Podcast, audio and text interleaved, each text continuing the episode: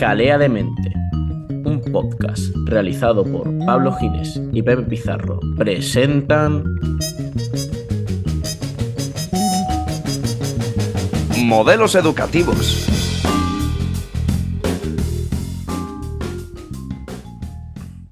Muy buenos días, tardes, noches y feliz día de San Patricio, por ejemplo.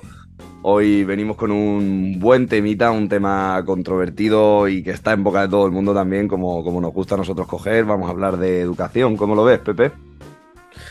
Pues lo veo con ganita porque es un tema que siempre está en boca de todo el mundo, ¿no? Y, y, yo creo que también se mezcla mucho con la política y quizá hay que verlo más desde un punto objetivo. Así que hoy, pues, vamos a traer a mucha gentecita para hablar, para hablar de esto. Traemos a, a nuestros tres eh, miembros de la, silla, de la silla que van a ser Bachi, Poli y Rodrigo. A Rodrigo ya, la conoce, ya lo conocéis, que bueno, pues es nuestro profesor ¿no? en otras secciones. Y luego pues, nos va a acompañar nuestro friki, Aarón. Y como siempre, pues tanto Pablo como yo. Y también, como siempre, pues antes de todo ello, vamos a ver qué se dice por ahí. Bienvenidos al jaleo.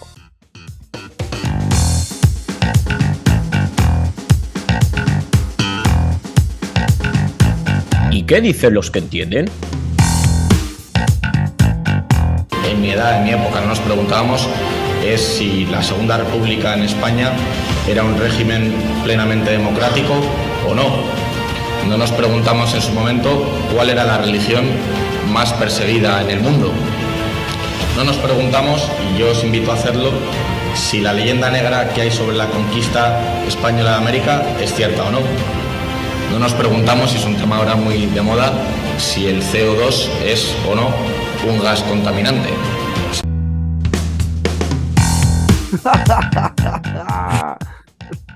Hostia, García Gallardo, me cago en la leche. ¿Y por qué no se pregunta qué narices hace él en el sistema político español? No nos preguntamos si la ultraderecha eh, le falta un poco de inteligencia o no, ¿no? Eh, son cosas muy importantes en la vida que hay que cuestionarse a veces. Desde aquí invitamos a todo el mundo a, a cuestionarse y a preguntarse cosas como, como este tío, ¿por qué? Y ya. Y, y otras como leer y educarte en condiciones. Tenés la posibilidad de aprobar un proyecto que solucione buena parte de los problemas de educación de la Argentina. Iría a un sistema de vouchers para que pudiera existir competencia en las distintas instituciones y que de esa manera contribuya a mejorar la calidad de la educación y que aquellas personas que tienen bajos recursos no estén condenados al adoctrinamiento de las instituciones públicas que les contaminan la cabeza con marxismo cultural. ¿Cómo serían esos vouchers? Básicamente los vouchers lo que hace es reparte dinero para que vos lo puedas aplicar en la educación y vos vas a la institución que vos quieras, ya sea de gestión estatal o de gestión eh, privada pero vos elegís a qué tipo de institución vas. Por lo tanto, se están todas aranceladas, pero vos tenés plata para ir a la que vos quieras y eso las obliga a competir y aquellas, digamos, que tengan malos contenidos, malos profesores, terminarán quebrando. ¿Y el voucher es para todos o solamente para los que no tienen? Para todos.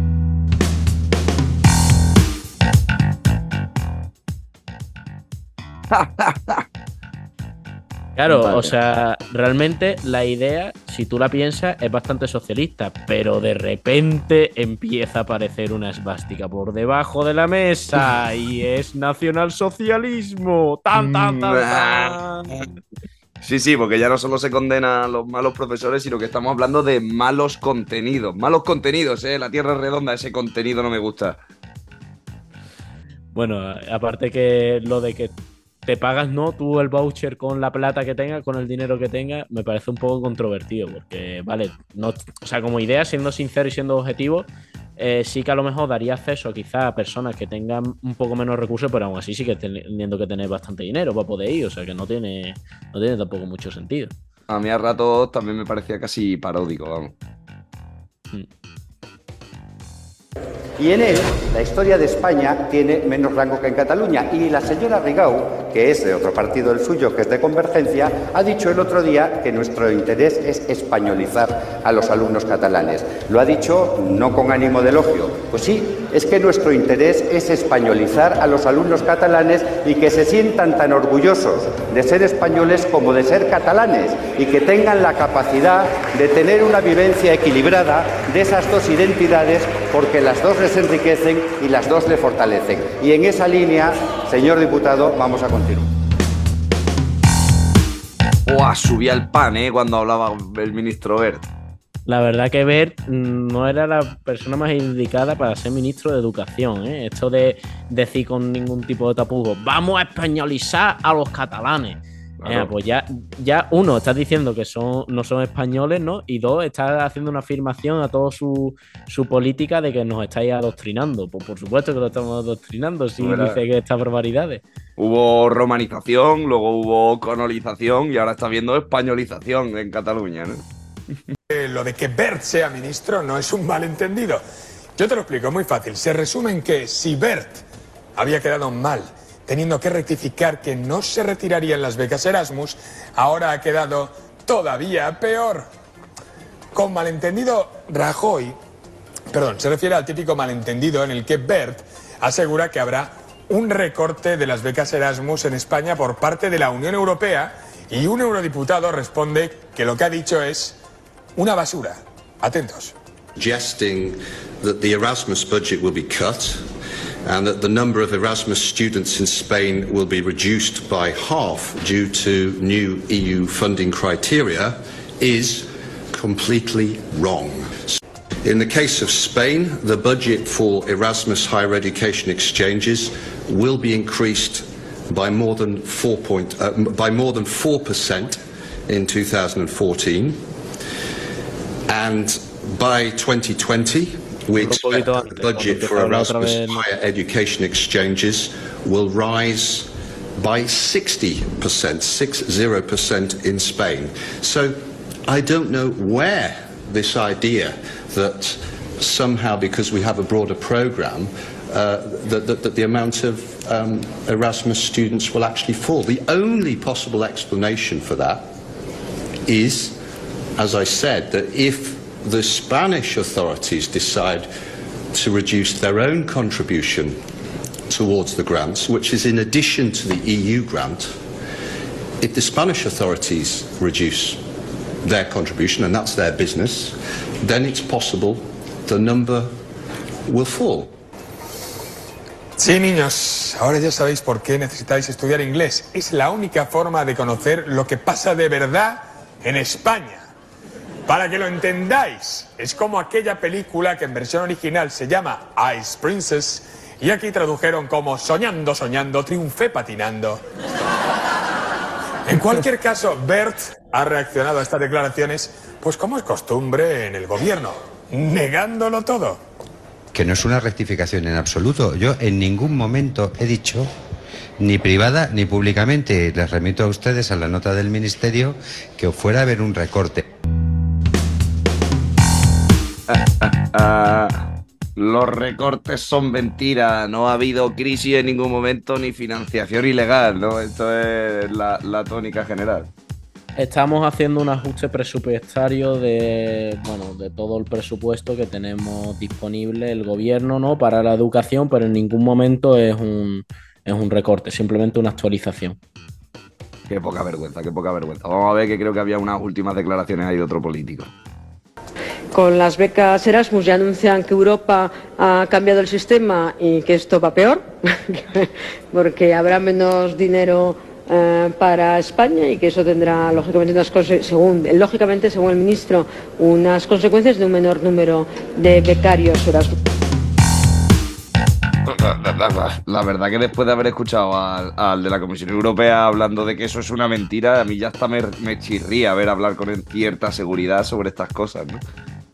Pues sí, la verdad que sí, la verdad que como siempre nuestros políticos, como, como intentando adornar, cambiar las cosas, ¿no? Y, no sé, parece que se aprovechan un poco de que quizás eh, no haya tanta tanto nivel de inglés, pero parece que precisamente están intentando eso con, con que no haya beca Erasmus, para que, para que no haya nivel de inglés. Brutal, recomendable siempre eh, Denis Abbott haciendo esas declaraciones en la, en la Comisión Europea.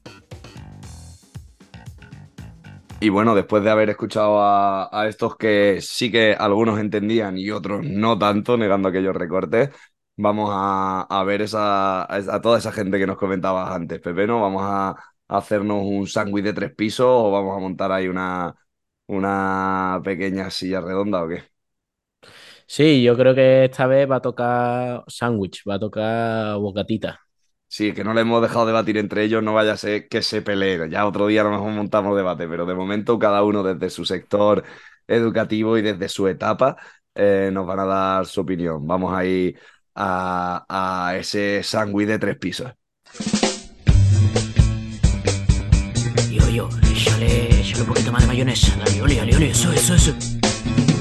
Bueno, qué bueno, qué bueno. Échale una lonchita más que rico. Nam, nam, nam. Nam, nam, nam.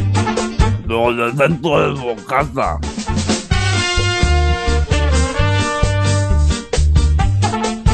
¡Qué rico!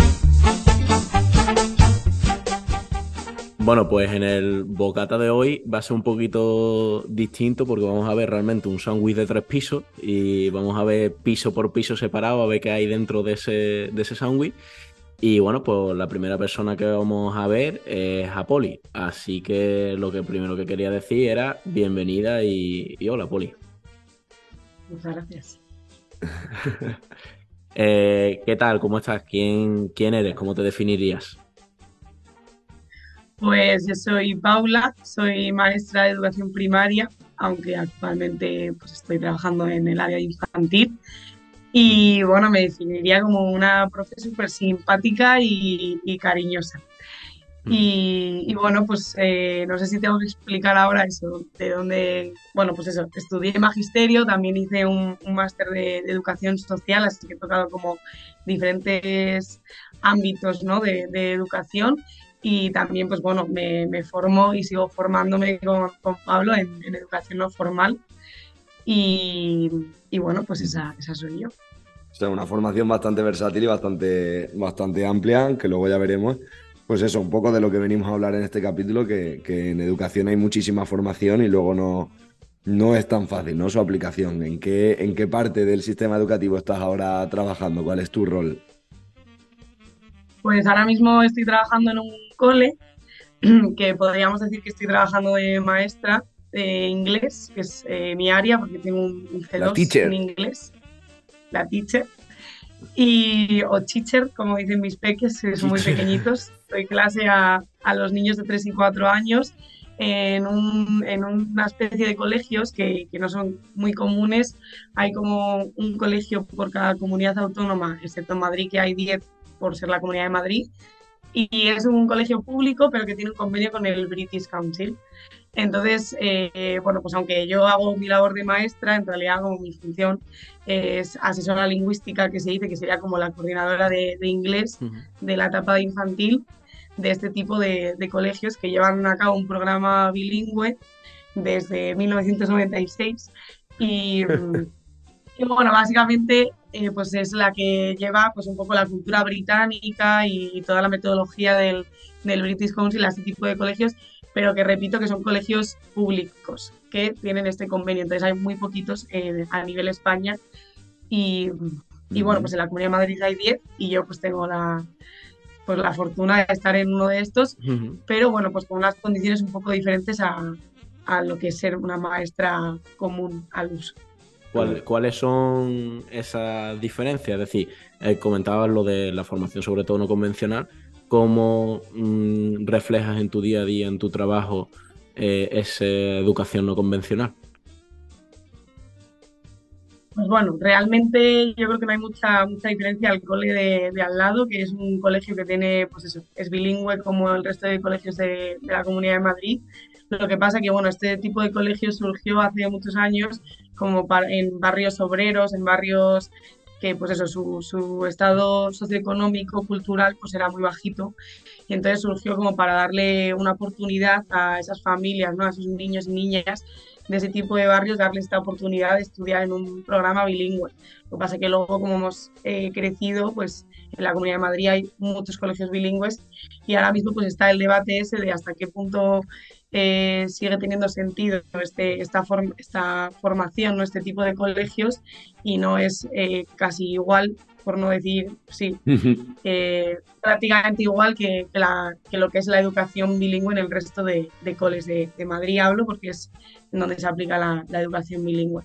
Pero bueno, básicamente es el, el sistema británico en el resto de colegios es más pues los assistants que son pues americanos o bueno de diferentes partes del mundo y nosotros es más pues británicos con una metodología muy específica que son los Jollyphonics que es como la lectoescritura de, de allí de Reino Unido que se implanta allí pero que bueno en su momento era gente británica no los que llevaban a cabo mi función y ahora somos gente como yo que tiene mucho nivel de inglés y, y pues formación en, en, ese campo. Qué bueno, o sea que hay mucho, mucho background ahí de, de fondo, ¿no? De, de, diferencias o de por lo menos de enfoque, teniendo en cuenta toda la intervención del British Council, aunque luego quizás la aplicación práctica, pues como dices, las diferencias no sean tan grandes, ¿no? Con el, con el colegio vecino. ¿Qué, qué, no, no ya qué diferencias, sino qué metodologías dentro de, de esos estudios que has que has realizado pues, y, y, de las referencias que tienes tanto del British Council como la formación de maestra de primaria dentro de, del sistema educativo español, ¿qué, qué metodologías o qué formas de, trabajo en, en, educación y sobre todo a estos niveles tan bajos son las que a ti te parecen más efectivas o con las que más cómodas te sientes trabajando? Ahora mismo, pues eso, trabajamos a través del aprendizaje significativo, entonces llevamos a cabo nuestro aprendizaje por proyectos, que consiste básicamente en exponer un, un, proyecto. Este trimestre hemos trabajado el proyecto del metro con los peques de 3 y 4 años, uh -huh. y entonces, pues bueno, hemos viajado en metro, hemos aprendido las diferentes estaciones Qué que guay. tiene la, la Comunidad de Madrid, y pues bueno, aprendemos lectro, lecto, eh, lógico-matemática, pues todas las destrezas, incluso en el ámbito de inglés, con nuestro metro de Londres, eh, a través de, de, este proyecto. Entonces, pues bueno, hemos sacado nuestro ticket, eh, estado muy, muy entretenido y al final, pues es un aprendizaje súper significativo y, y súper real, ¿no? Para, para uh -huh. los peques con el que también tenemos pues mucha ayuda de, de, las familias que pues al final se sienten involucradas y cuando como final de proyecto fuimos a, viajamos en metro y fuimos acompañados de nuestras familias. Entonces, uh -huh. sobre todo en etapas tan chiquititos, como que lo agradecen bastante el, el, poder formar parte de esto también. Qué guay, o sea, ya, ya no una pregunta que tenía yo era qué impacto ves tú ¿no? en, en, en las peques, pues pues cómo lo sienten ella y si ven mucha diferencia en su aprendizaje y si es más exponencial su aprendizaje o, se adaptan mejor a ese aprendizaje, pero ya no lo contestabas tú un poco aquí, que, que tú ves mm, cosas muy positivas y que están muy contentos, porque claro, salen de, de lo que están acostumbrados a su entorno, que, que es la clase, me imagino. Eso es, al final, bueno, no hay todavía una científicamente, ¿no? Eh, un estudio que diga, pues estas son eh, las mejoras que podemos ver en el alumnado infantil a través del aprendizaje basado en proyectos, pero bueno, pues simplemente les ves que, que al final es como una educación mucho más cercana, ¿no? Una educación pues mucho más real que tiene en cuenta a la familia, que tiene en cuenta al entorno, a, a la comunidad. El, también incluso puedes tener llevar a cabo proyectos de aprendizaje y servicio, ¿no? De, pues eh, vienen, vinieron los chicos de, de Tafaz que están estudiando el módulo de Tafaz, que creo que ahora no se llama así, pero bueno. Eh, bueno. Y nos vinieron a hacer una, un acompañamiento, ¿no? Pues, pues al final también eso, pues eh, tienes en cuenta a la comunidad, no solo a, a las familias, sino que también pues, a la comunidad, al entorno, a Coslada, que es donde está mi centro, y, uh -huh. y bueno, pues mucho más, más realista.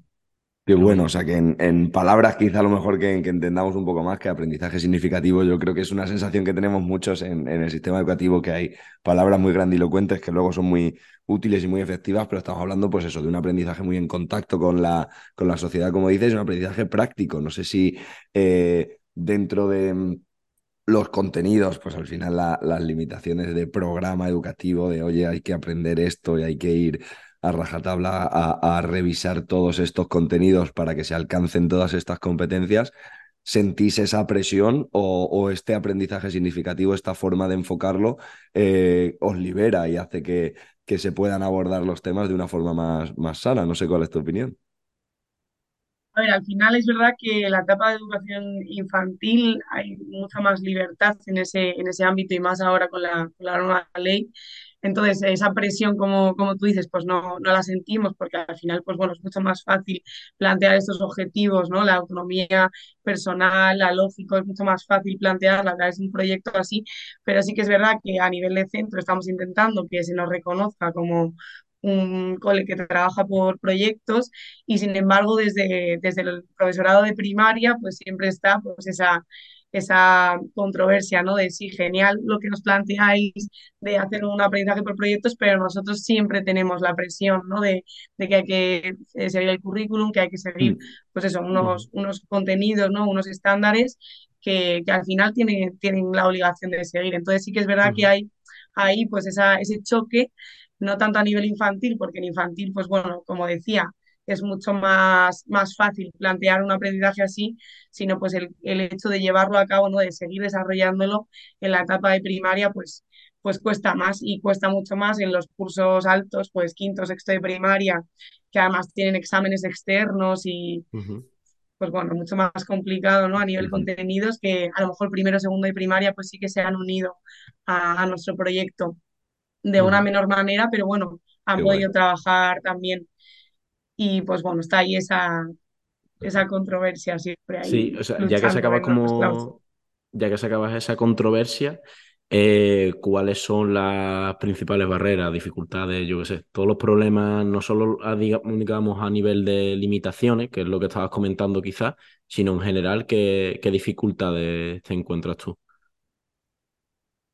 Yo creo que la mayor dificultad es el, el trabajo en equipo. Al final, los proyectos, el aprendizaje basado en proyectos funciona si, si el equipo infantil, en este caso, que es el mío, eh, trabajamos codo con codo. Es muy difícil. Esa, esas horas de coordinación no existen. Esas horas de coordinación se hacen en casa o... Entonces, claro, al final es, es eh, bastante complicado. Eh, al final hay profesorado que tiene ideas muy diferentes. Hay gente que esto lo ve como como una pérdida de tiempo, ¿no? Como que no ven tan claro el que se esté enseñando, ¿no? O transmitiendo pues valores o conocimientos. Entonces yo creo que al final la principal barrera es eso, el tener un, un buen equipo, también en los colegios públicos, pues que sea un profesorado funcionario, es decir, que tenga su plaza pública.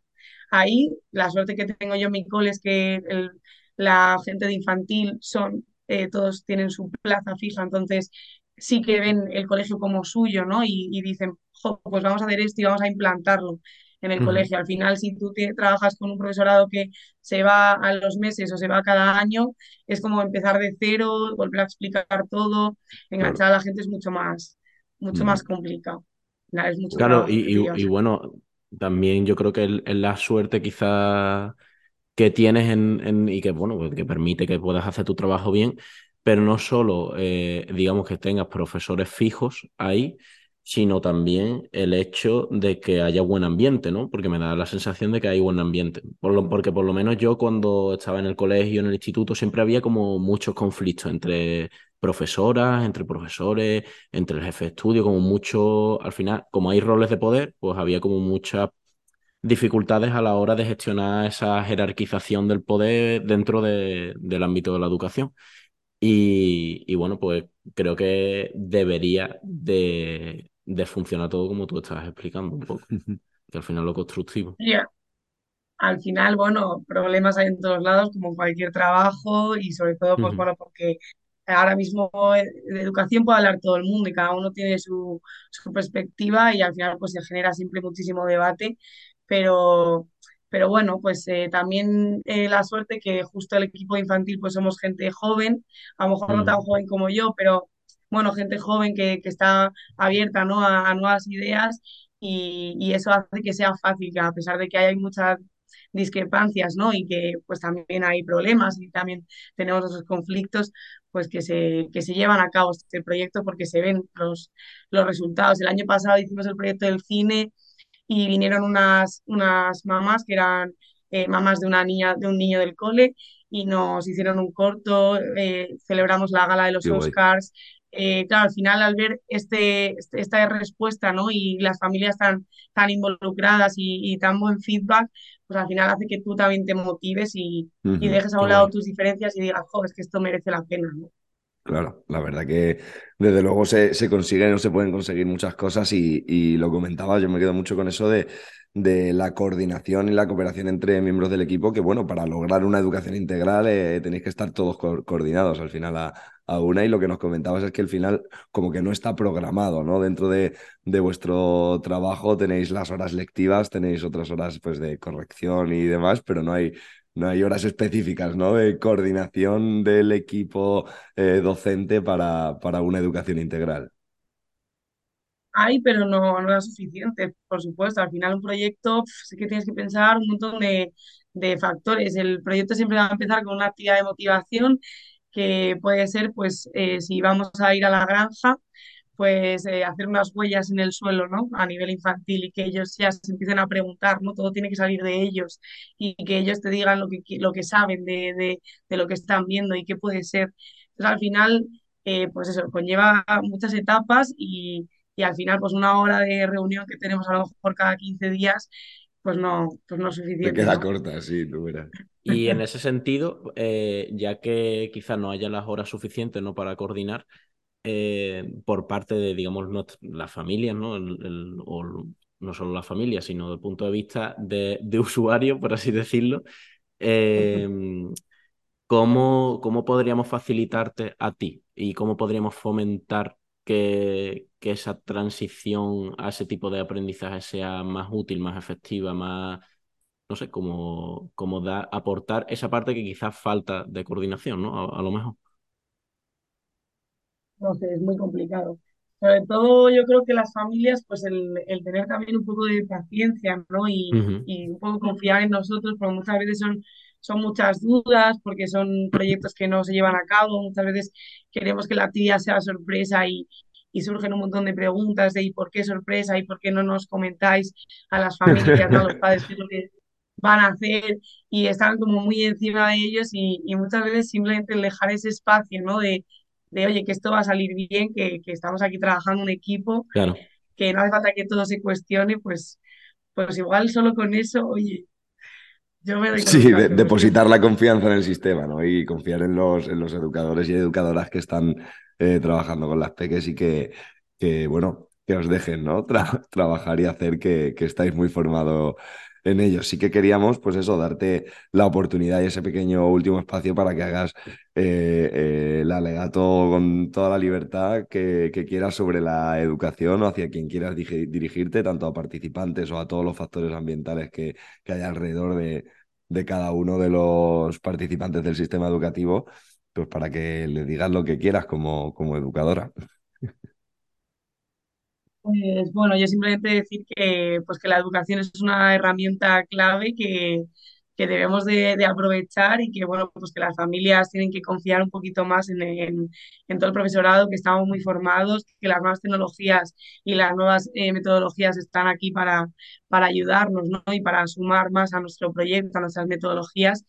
Y, y sobre todo, pues eso, la, la confianza, ¿no? En que somos gente joven, pero pero con mucha formación, muchísimo más que hace 20 años cuando, cuando yo estudiaba y, y que luego al final las cosas salen y, y salen porque, porque hay un trabajo detrás y una coordinación y espacios y, y al final, pues bueno, no estaremos cumpliendo a lo mejor los objetivos tal cuales salen en el currículum, pero los niños y las niñas llevan una experiencia pues mucho más natural, eh, hablan de cultura, hablamos de, de nuestro entorno, de nuestro contexto, eh, Ujú. no sé, tenemos en cuenta lo que es la, la realidad, ¿no? Y, y ponemos, eh, pues eso, en valor la- las cosas que, que realmente lo tienen y, y, pues bueno, un poquito eso de, de confianza y de abrir un poquito la mente, que al final la herramienta de la educación somos nosotros y nosotras mismas, ¿no? De, del compartir nuestras experiencias, nuestras ideas y, y el seguir descubriendo y ya está.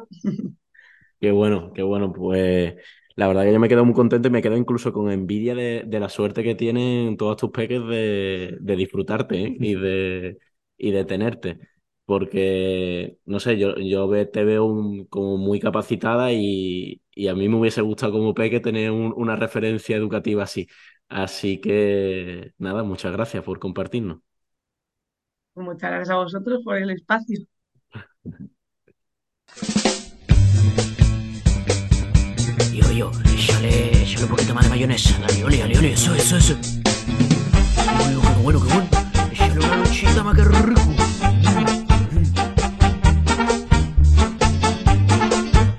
¡Qué rico!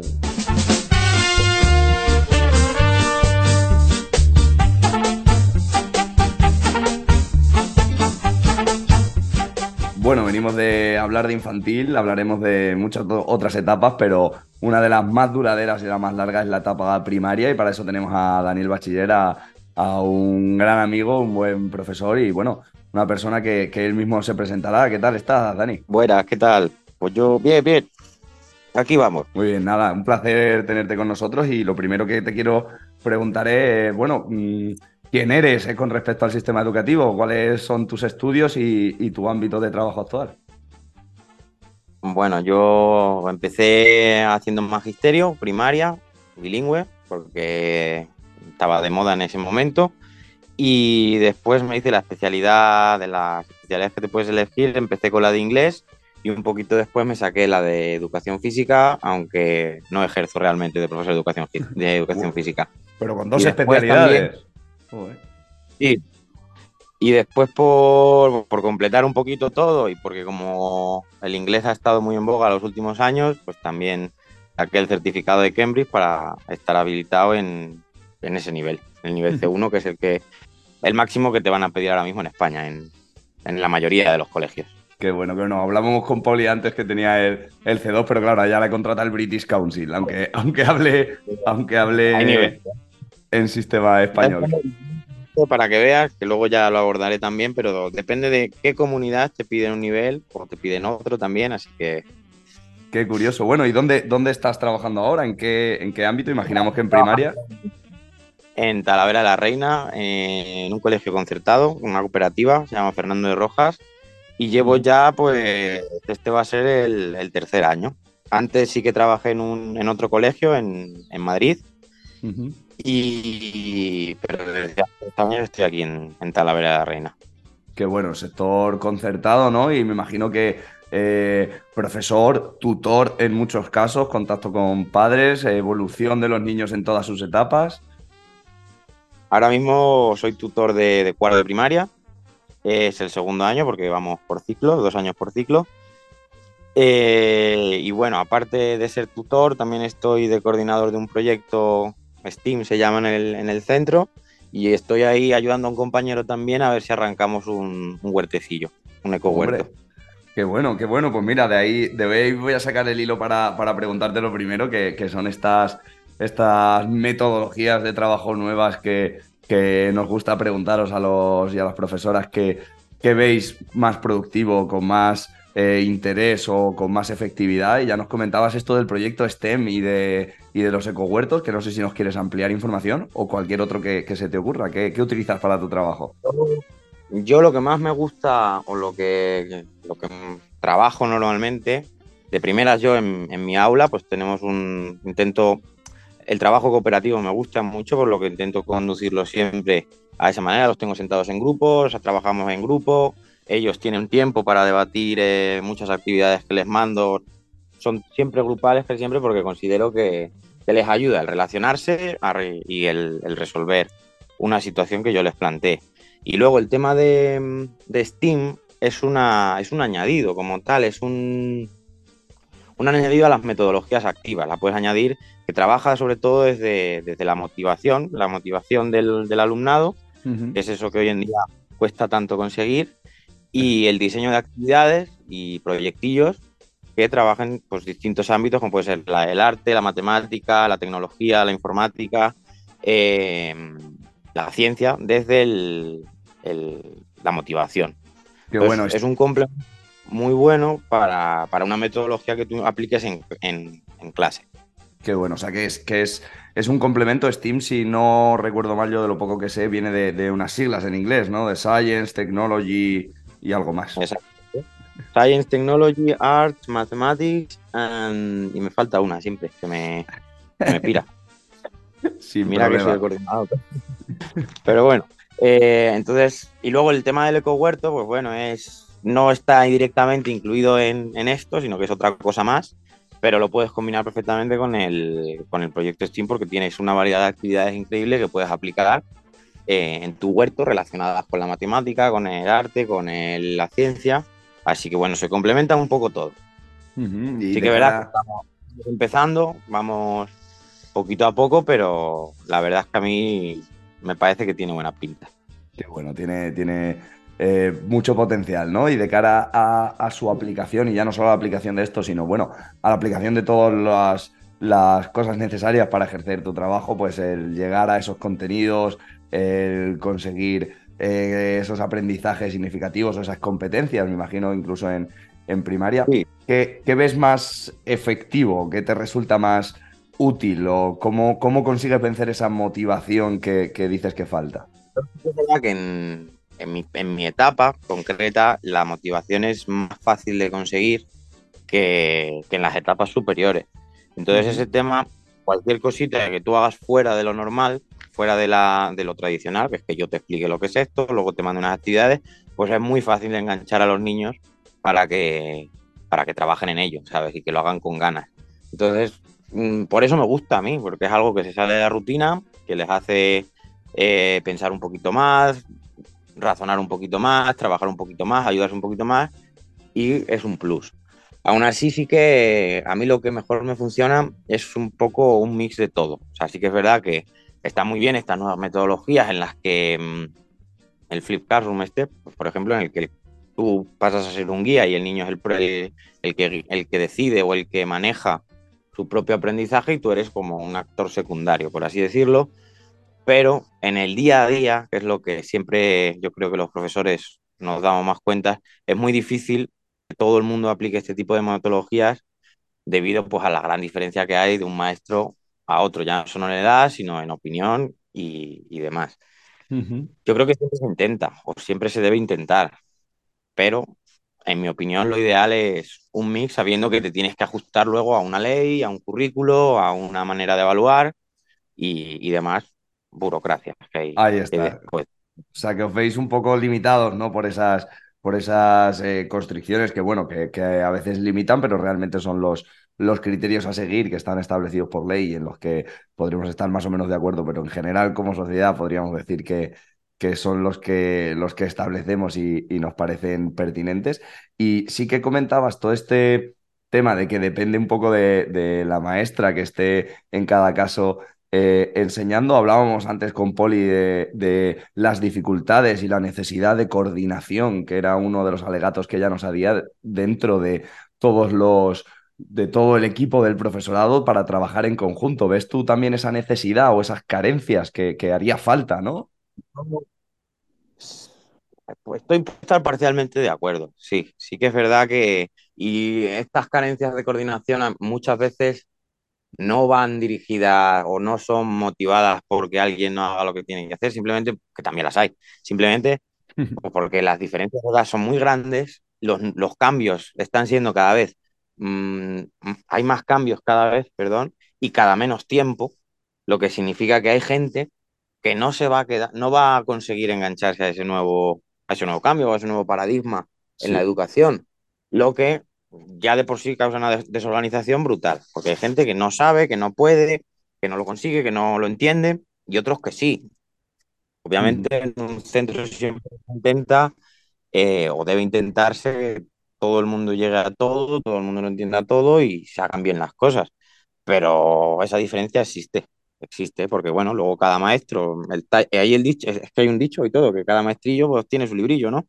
Entonces cada uno luego en su aula, depende de lo motivado que esté, las ganas que tenga y el ímpetu que le ponga, pues hará una cosa o hará otra, se ceñirá más, se ceñirá menos, pero yo creo que sí hay que intentarlo, que, que sí que es verdad que hay que abogar por eso, más que nada si de verdad nos importa eh, que el sistema educativo que tenemos funcione.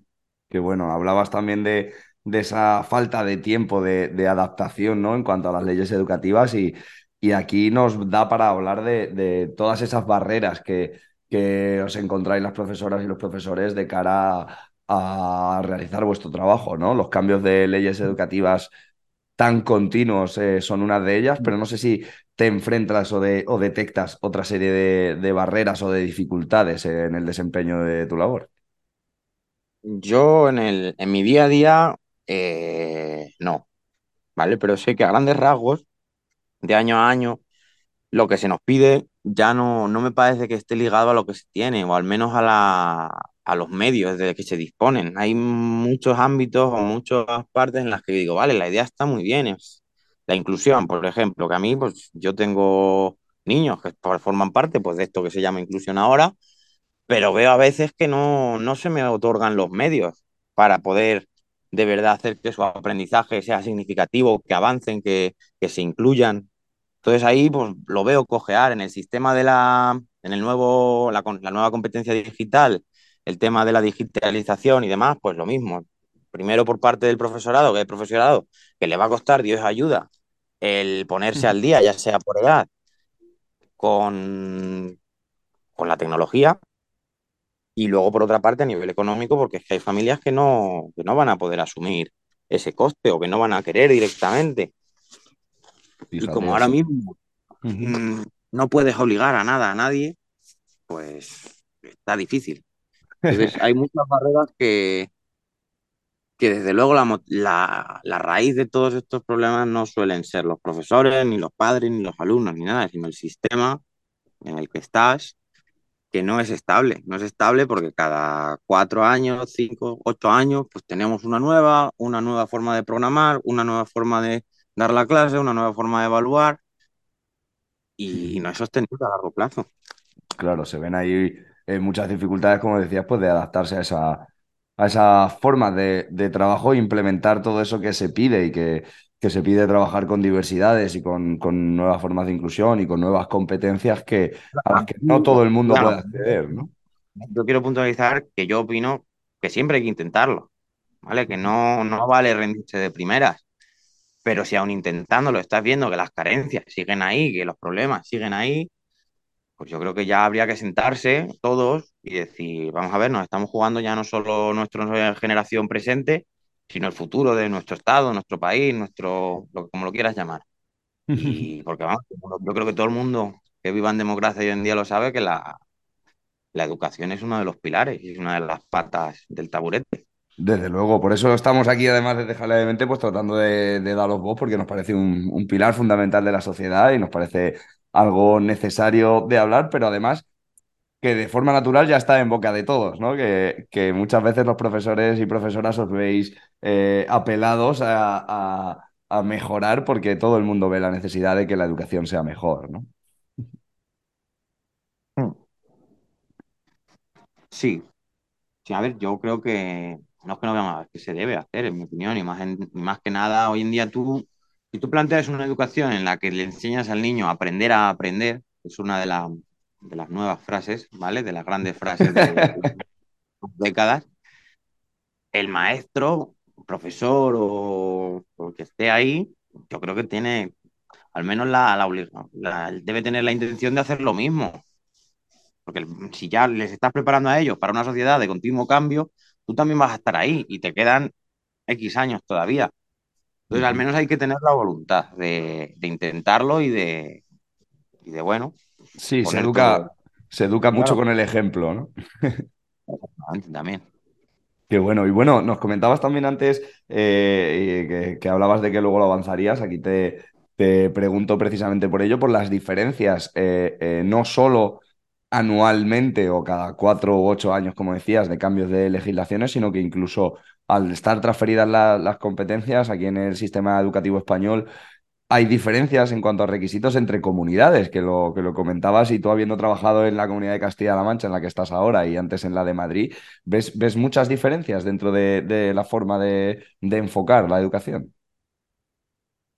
A nivel general, a ver, puede haber algún cambio en los requisitos, sobre todo pues, en aquellas comunidades en las que tengan su propia lengua y demás. El inglés, sí que es verdad que el tema del C1, el B2, ahí pues ya la verdad es que oscila de una comunidad a otra, pero en general mm, yo personalmente opino que la educación, igual que otras grandes eh, materias de Estado, pues deberían estar centralizadas. Es verdad que luego, primero, obviamente, a nivel de Estado se saca un- una ley, pero luego las, cada comunidad pues, puede concretar currículo y, y, bueno, pues habrá alguna diferencia, pero en general yo creo que se intenta trabajar pues, a la par, más o menos. El problema no es que en, en Extremadura enseñéis esto y yo enseñe esto otro. El problema es, es que cada cuatro años en Extremadura tienen que hacer una cosa y yo tengo que hacer otra, distinta. No sé, no creo que sea tan complicado que nos sentemos todos, que hablemos, que yo ceda, que tú cedas y que establezcamos un plan de educación de aquí a 20, 30 años, igual que hay planes de energía, planes de vivienda, planes de muchas otras mmm, pues, materias o muchas otras, muchos otros ámbitos.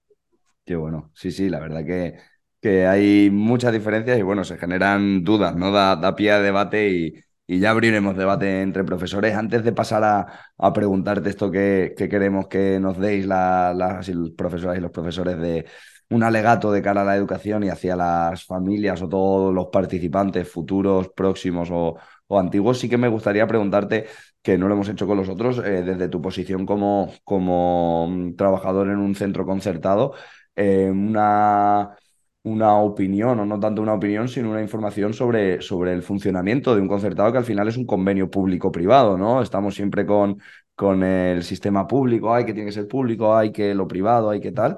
¿Qué, ¿Qué opinión te merece a ti desde un punto intermedio, no?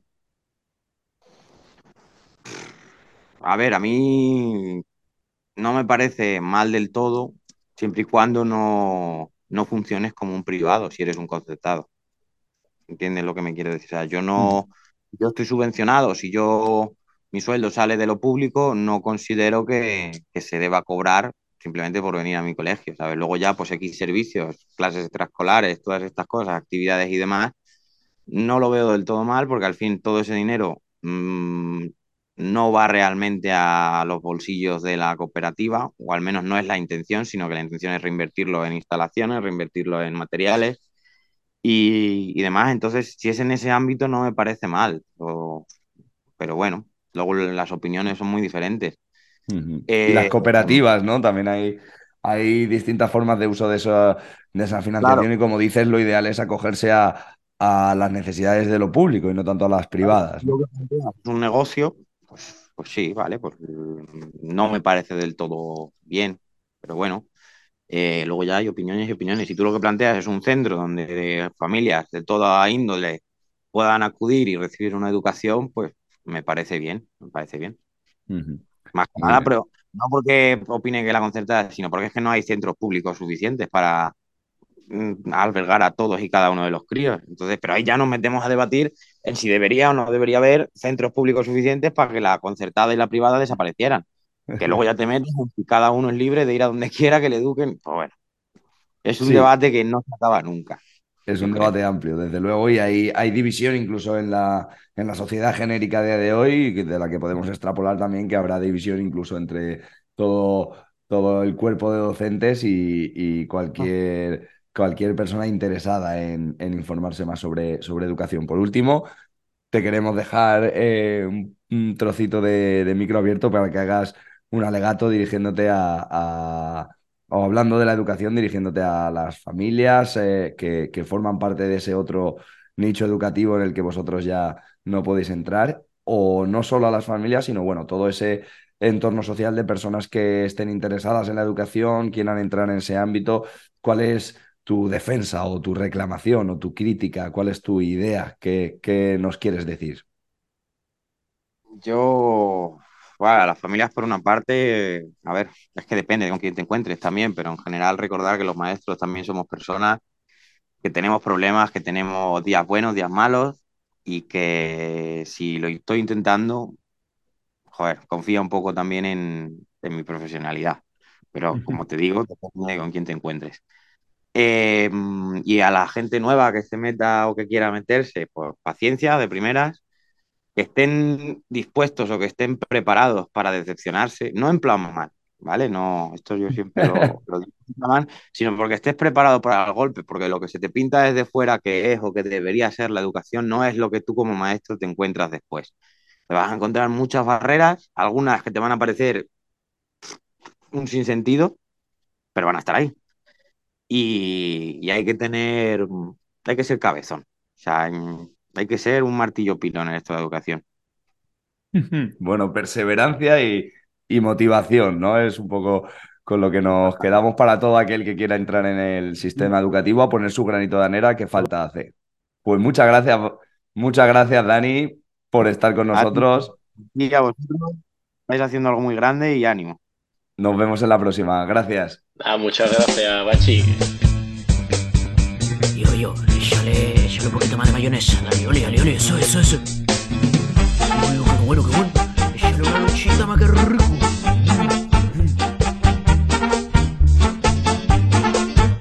¡Qué rico!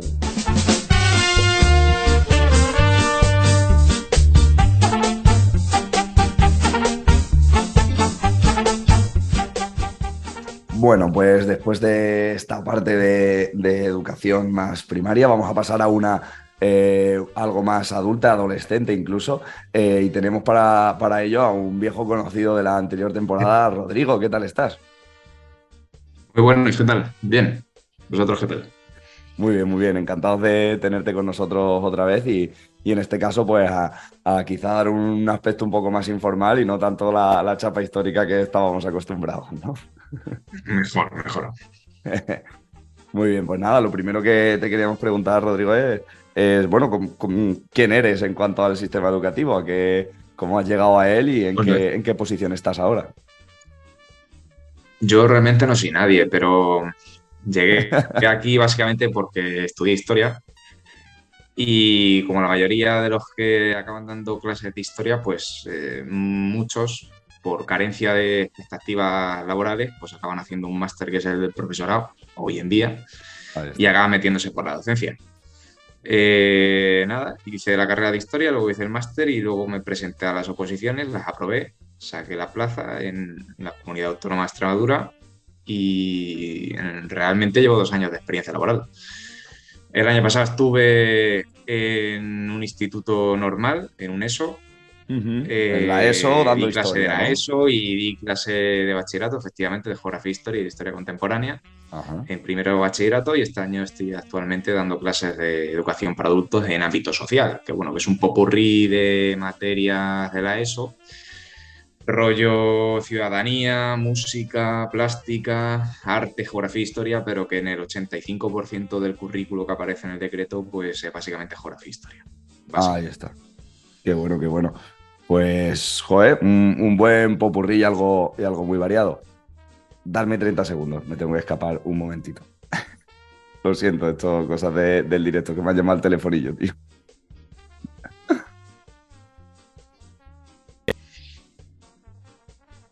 Magnífico, pues mira, ha sido eh, lo que necesitabas. vale, pues nada, seguimos, que como decía, joder, muy interesante, Rodrigo, toda esa, esa experiencia variada, ¿no? Como, como nos decías, en distintos, en distintos ámbitos. Y dentro de todos ellos, tanto en secundaria como en, como en educación para adultos, ¿qué, qué metodologías o qué formas de, aprendizaje hemos escuchado antes, pues en otros momentos el aprendizaje significativo, metodologías más prácticas? No sé si a nivel eh, tan adulto y con un currículo o unos contenidos tan cerrados eh, es posible. Realmente ahí depende fundamentalmente del tipo de alumnado y, de, y eso va variando cada año. O sea, incluso depende de un mismo, yo sé, estamos hablando, por ejemplo, de educación para adultos, te puedes dar la circunstancia de tener un grupo muy concreto que sí que puedes aplicar metodologías más activas. Y luego en el siguiente cuatrimestre, porque en la EPA aquí trabajamos por cuatrimestres en vez de anual, eh, te puedes encontrar en el mismo curso un grupo completamente diferente que tienes que aplicar otras metodologías. Es decir, que ninguna metodología es la más adecuada, sino que lo adecuado es utilizar diferentes metodologías eh, para los grupos concretos que tú tienes, es decir, adaptarlas. Es decir, no hay ninguna metodología mala que sea tradicional, eh, sino que simplemente las tienes que adaptar y utilizar según el tipo de alumnado que tú, que tú tengas en ese momento. Eh, En este caso, yo, por ejemplo, sí que me gusta más trabajar por proyectos. Eh, pero en el caso de adultos, sobre todo, el tema de las nuevas tecnologías es algo bastante complicado porque la mayoría de ellos vienen con un desfase eh, o básicamente con un analfabetismo digital bastante amplio y eso dificulta mucho el uso de ordenadores, buscar en internet, cualquier tipo de proyectos que sean de investigación partiendo de las nuevas tecnologías, pues les cuesta bastante. No, amigo, o sea que Y está. eh, se puede, pero claro, tienes ahí un montón de, de barreras que en principio todo aquello que, que se ve en el máster de educación, ¿no? Y que seguro que es que puede llegar a ser la panacea, según lo estás viendo, cuando, cuando llegas allá a un aula no, no lo ves tan aplicable, ¿no? No, eh, claro, a ver, se puede aplicar, pero siempre con matices, repito. Incluso en la ESO eh, también te puedes encontrar con alumnado que en su casa no tiene esos recursos, sobre todo vinculado a las nuevas tecnologías y demás, que también se está poniendo mucho énfasis. Incluso se habla ahora de una nueva competencia que aparece en la nueva legislación y en la anterior ya estaba también, que es la competencia digital. Ahí está. Se trabaja porque en el fondo hay en los propios centros, eh, hay ordenadores, equipos digitales, etcétera, pero luego es muy complicado realmente llevar a cabo ciertos proyectos, sobre todo con las nuevas tecnologías, eh, por esa sencilla razón. En cualquier caso, ya te digo, no es simplemente aplicar, yo que sé, voy a aplicar una metodología por proyectos o voy a utilizar la radio, que también hay radio educativa, que yo, por ejemplo, llevo los dos años que llevo trabajando, estoy utilizando la radio. Eh, es complicado trabajar todo por proyectos, que es lo que viene a decir la nueva legislación. En este caso yo creo que siempre también tiene que haber un poco de metodología tradicional, ¿no? Es simplemente ir mezclando y utilizando ambas, ambas, metodologías, las activas o las más activas con las más tradicionales. Qué interesante esto de. Sí, que, iba a puntualizar que qué interesante lo de la radio. Eh, bueno, precisamente porque somos un poco, quizás por eso me llama la atención. Pero ¿en qué sentido lo, lo utiliza la radio? Bueno, pues el año pasado, por ejemplo, hice un proyecto entre historia y, y la asignatura de literatura en bachillerato, que era hacer una novela histórica. Esa novela histórica luego a la radio se subió, eh, es decir, yo desde historia trabajaba el proceso de metodologías de investigación, etcétera, a través de internet. Y luego con el profesor de lengua y literatura, pues se facilitaba la creación de, de un relato siempre basado en la historia contemporánea, que era la materia. Luego el resultado, pues se hacía un audiolibro eh, a través de un podcast. Eh, yo Qué hacía la introducción de ese, de ese podcast y luego pues eh, abordamos algún tema histórico a través de la novela histórica. Es un proyecto que hay de innovación en la comunidad autónoma de Extremadura que se llama Radio Edu y funciona bastante bien, vamos. Conozco a muchos compañeros de ciencias, de cualquier tipo de materia que lo utilizan Puede ser en directo, puede ser un rollo podcast eh, con temáticas muy concretas, etcétera, etcétera. Y la verdad es que está bastante bien. Qué chulo, qué chulo. El Qué trabajo chulo. por proyecto, desde luego, ya, ya vemos que, que al final, como que el aprendizaje práctico, ¿no? Cuando, cuando se liga a, a una emocionalidad, a una práctica, a un, a un interés eh, vital, no tanto a, a esa metodología tradicional que, que también hay que, hay que tratar de utilizar, pero, pero bueno, que no todo es chapar y leer, ¿no? Efectivamente, yo lo que me refiero es que la típica clase expositivo-receptiva, la tradicional, al final tampoco la puedes obviar. Llega un momento que las tienes que utilizar. Eh, la clave está en, en utilizar todo tipo de metodologías a lo largo de las sesiones y no centrarte en una. O sea, no hay ninguna metodología que sea la panacea eh, para el sistema educativo. O sea, que al final es simplemente utilizar la metodología según el momento y según convenga y saber mezclarlas. Qué curioso, qué curioso. Y dentro de, de ese seleccionar unas metodologías u, u otras y, y para unas para cada, cada momento, bueno, nos interesa un poco ver qué, qué, qué factores son los que te hacen llevar eh, eh, una clase de estas tradicionales eh, eh, o qué tipo de contenidos o qué tipo de entornos o de alumnados te, te permiten también realizar esta metodología por proyectos, ¿no? ¿Cuáles son las barreras que, que encuentras a nivel alumnado o a nivel programación y contenidos, que también es algo muy comentado ¿no? dentro del sistema educativo. El, el tenemos que llegar, tenemos que llegar a dar todo esto. Y al final ese tipo de metodología tradicional parece la que más te permite darlo todo, ¿no?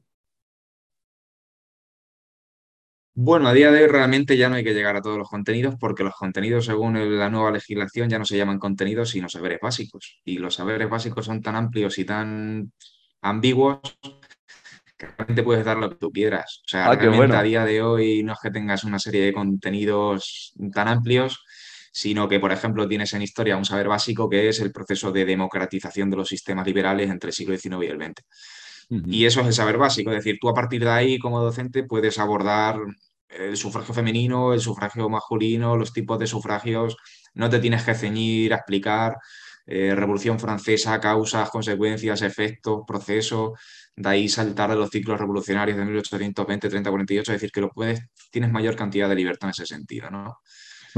Eh, entonces, bueno, curioso, a día claro. de hoy, ya te digo, con el nuevo decreto no hace falta porque ya no hay contenidos, hay saberes básicos y que en el fondo es lo mismo, pero Bueno, pero parece es que hace- bastante más ambiguo.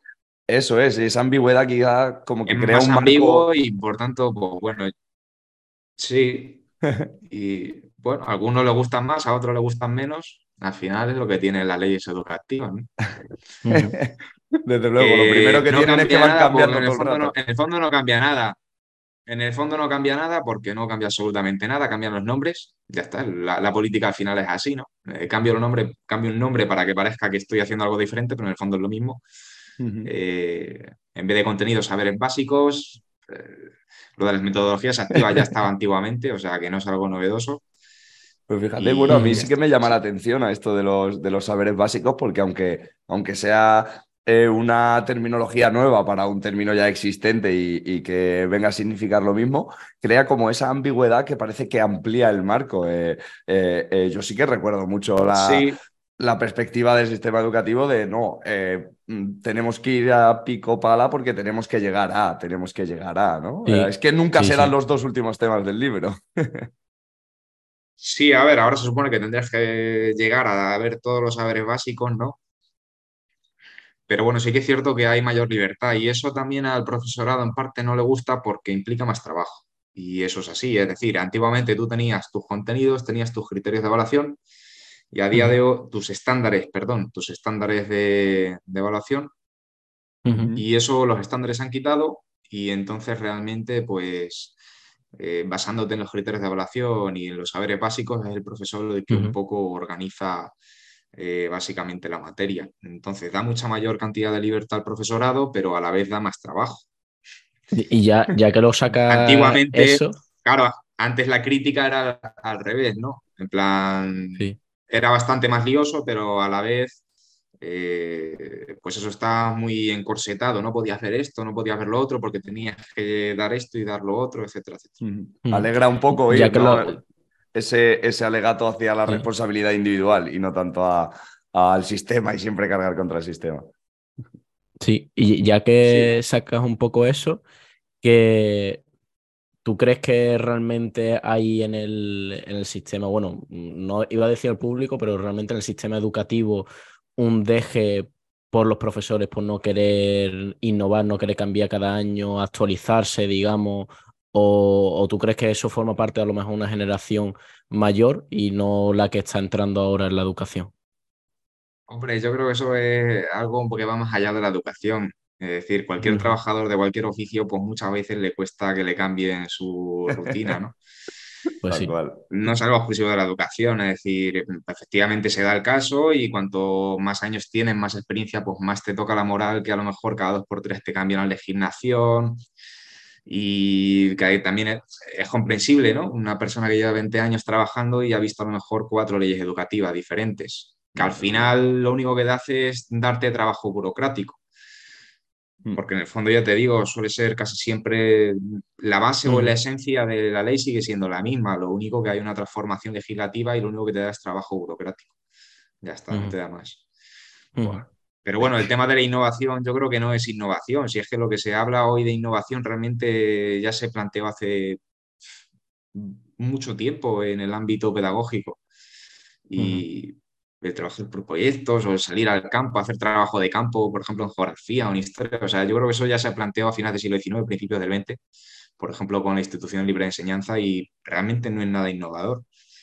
Luego, Quizá se resulta innovadora su planteando hace 50 aplicación. ¿no? Porque no, no nos parece Claro. que se haya terminado de hacer. Es interesante, es interesante ver cómo, cómo, bueno, sí que hay eh, referencias de, de que mm, no está todo perdido, por decirlo de alguna forma. Siempre, siempre la educación es ese típico tema que está en la, en la calle, boca de todo el mundo y en queja de todo el mundo. Y sin embargo, bueno, pues aquí tenemos un alegato de que realmente lo que hay que hacer no es, es trabajar en ello, es hacerlo con, con, ilusión y con ganas y que, que las metodologías y las formas ya, ya estaban ahí y lo que hay que hacer es, esforzarse para utilizarlas lo mejor posible, enfocándose en el alumnado, ¿no? Que esta es la siguiente pregunta que te quería hacer, que es ¿qué, dificultades? Ya nos hablabas de las barreras tecnológicas, de acceso a las tecnologías, pero, pero bueno, dentro de, un aula, eh, tanto con, con, adolescentes o con adultos, ¿qué dificultades encuentras en, en el alumnado específicas que a la hora de, de pues eso, mm, mm, realizar tu trabajo? Bueno, fundamentalmente mm, quizás sea la motivación, ¿no? Por, en el caso particular mío de la materia de historia, ¿no? O de geografía, quizás sea la motivación, intentar que, pues, que estas personas pues, eh, consigan motivarse y, llevarlos un poco a tu terreno, porque incluso si planteas alguna actividad eh, o alguna unidad didáctica con metodologías activas, si no consigues motivarles o que les guste un poco la materia o llamarles la atención, es un pitorreo, al final pierdes el tiempo. Entonces, quizá lo más complicado sea la motivación, captarle centro de la materia y que les llame la atención, ¿no? Claro, conseguir que les interese, ¿no? Y que, realmente de esa forma quizás es como, como se hace más fácil el trabajo, quizá, Pues eso, eh, claro, eso de que hoy hablan de, de aprendizaje significativo, ¿no? Es decir, intentar hacerle ver al estudiante de que realmente eso que está estudiando vale para algo o que le puede, o puede tener una aplicación práctica eh, a su vida cotidiana. O sea, hablamos de la motivación entonces no, tanto personal e intrínseca por una curiosidad o por un interés específico de cada una materia, sino genérico, ¿no? Como, que como sea cultura básica. Pero también, sí, yo creo que ambas también, ¿no? Quizá un poco, pues lo que tú has dicho de atención, por gusto, simplemente, por curiosidad, porque al final el aprendizaje, una de las bases es tener curiosidad. Si no tienes curiosidad, tampoco vas a aprender absolutamente nada. Una de las bases del aprendizaje, para mí, por lo menos, es tener un mínimo de curiosidad por ese asunto. Qué bueno, qué bueno. La verdad que hace falta, ¿no? Hace falta la curiosidad. No sé si será el, el, alegato que no quieras dar, pero bueno, sí que te queríamos dejar totalmente ya sin ninguna pregunta específica el, el micro abierto para que hagas una defensa o una crítica al sistema o un, un mensaje para, para, todos aquellos que formen parte de él o que estén pensando formar parte, o incluso a, todos los factores ambientales que decía Erickson, ¿no? a, esas, a esas familias que, que luego tienen que completar todo ese sistema educativo o esos eh, grupos sociales que, que, no forman parte de él directamente, pero, pero al final beben de él. ¿no? ¿Qué, ¿Qué mensaje te gustaría dejar? No sé, no lo había pensado, la verdad no sé si alegato o crítica, pero sí que es cierto que me llama la atención en el caso educativo de que en el fondo hay, como hay mucho cambio legislativo, se debe a que la educación, sobre todo la escuela, se concibe como una institución para reproducir roles sociales. Y creo que en el fondo es un error y, y en el fondo no, es decir, quizás sea la base para entender un poco por qué hay tanta legislación en torno a la educación. Me explico, en otras palabras. Eh, cada gobierno o cada modelo social, en este caso impregnado en una ideología concreta, me da igual cual sea, tiene un modelo de sociedad muy concreta y quiere reproducir ese modelo social a través de la educación. Y creo que quizá esa sea la base de, tanto cambio legislativo y de tanto interés por la educación y también, por otro lado, de tanto enfado, ¿no? Es decir, porque al final es una herramienta, ¿no? Al final para intentar de los gobiernos, de las ideologías, de cualquier partido político, de cualquier régimen, de, controlar la sociedad. O sea, en el fondo la escuela es un elemento base para controlar el, futuro inmediato o a medio plazo de, la, ciudadanía. Son reproducir roles sociales muy concretos. Claro, al final juega un papel importante en la sociedad. Sí, quizá pues un poco separar eso y, de, la política ¿no? y del propio Estado a hacer un pacto, no sé si un pacto social que se habla, ¿no? un pacto de partidos de educación, no sé, realmente no sé cómo plantearlo, pero sí que es cierto que, bueno, que eso es lo que, lo que he visto en mis pocos años de experiencia en el asunto. Sí, ¿no? Verías que hay mucho interés más uniformidad, ¿no? Sí, que hay mucho interés por, por controlar un poco la educación, indistintamente de quién gobierna. Qué, pena. Bueno, pues con eso no, nos quedamos. Esperemos que, que todo el que nos escuche pues afine un poco más su, su crítica o su interés de cara a la educación y, sea algo más constructivo y no, no trate de direccionarlo hacia sus propios intereses, ¿no? Que, que es lo que nos comentas. Muchas gracias, Rodrigo, por tu, por tu tiempo, por tu eh, experiencia, que ya dices corta, pero, pero a nosotros se nos hace muy interesante. Muchas gracias. A vosotros. Saludos.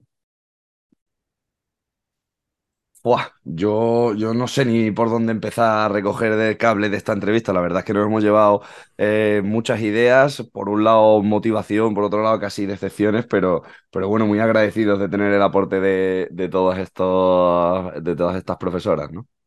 Claro, al final lo que me llevo yo, ¿no? De las tres es como esto de mm, hay cosas muy positivas y pero no siempre porque sea una metodología nueva para empezar que está entre comillas lo de que sea nueva como siempre eh, hay que ver si se puede aplicar o no y luego si es aplicable o no o si las políticas digamos educativas te permiten eh, aplicarlo como tú quieres ¿no? entonces creo que es un trabajo de mucha adaptabilidad muchos palos a la política le han caído eh, por algunos lados, recordándonos ahí al principio como hablamos del ministro Bert también, que, ha habido muchos otros que han hecho muchas cositas y mucho daño, pero bueno, también se ha hablado de nuevas y de antiguas metodologías y ahí recordamos ese, esa lanza que, partía Rodrigo en, en, pro de antiguas metodologías también, que al final lo suyo es compensarlas. Y vamos a hablar con una persona que, que en cuanto a metodologías está totalmente fuera de, del ámbito y seguramente que nos trae algunas antiguas, ¿no?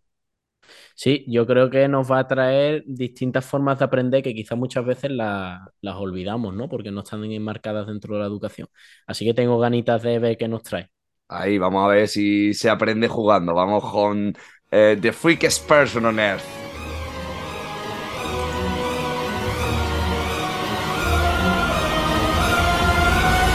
El friki.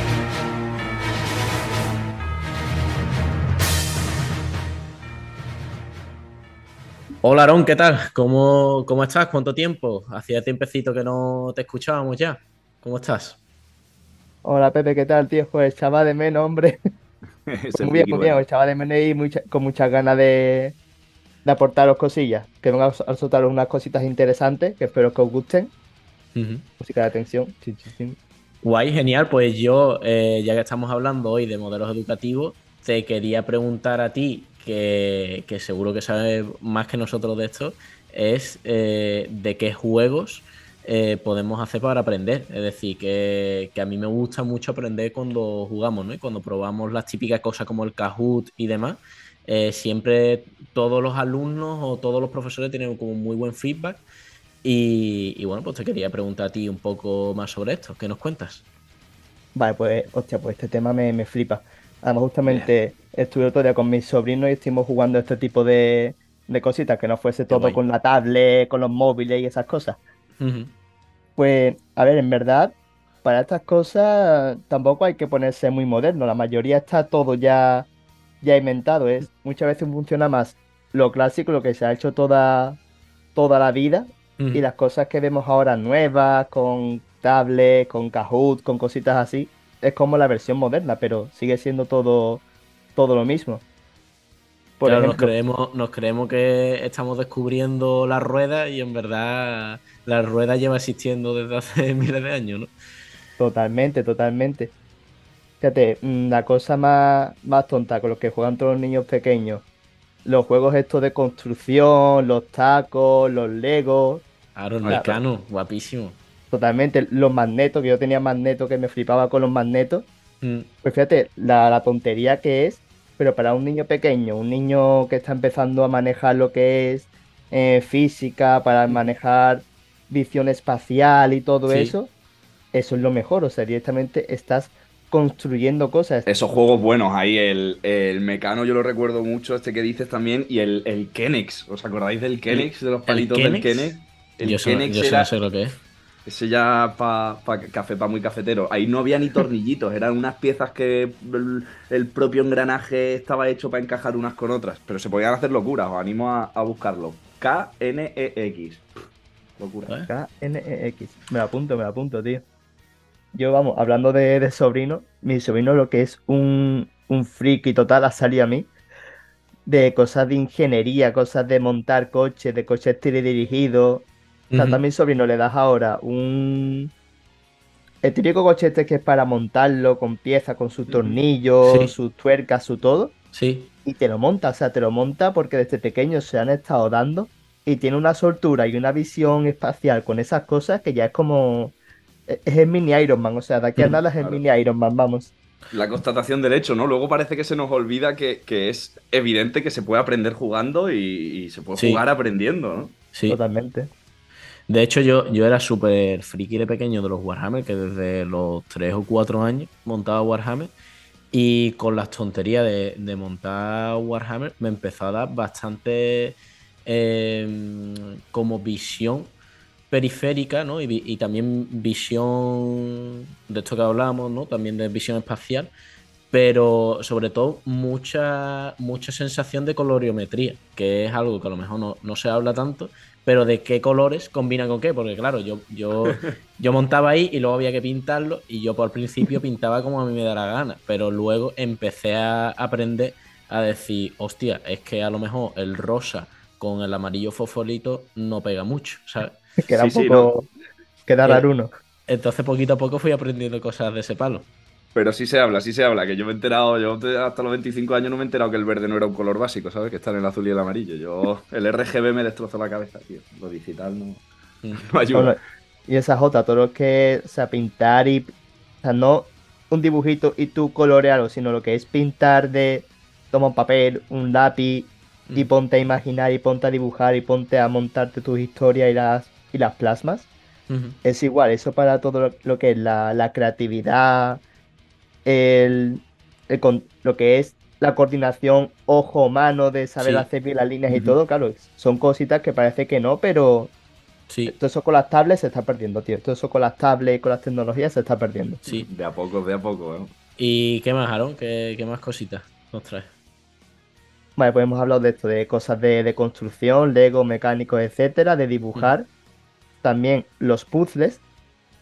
Pero no a lo mejor el puzzle típico de cinco piezas, así súper basicotes, sino los puzzles que son un poco más complejos, que son de encajar piezas a lo mejor en diferentes posiciones y tienes que sacarlo, como estos puzzles barra rompecabezas. Eso es, incluso muchos conocerán lo de los clavitos, ¿no? De separar dos clavos que no deja de ser un puzzle, un rompecabezas. Claro, todo ese tipo de cosas.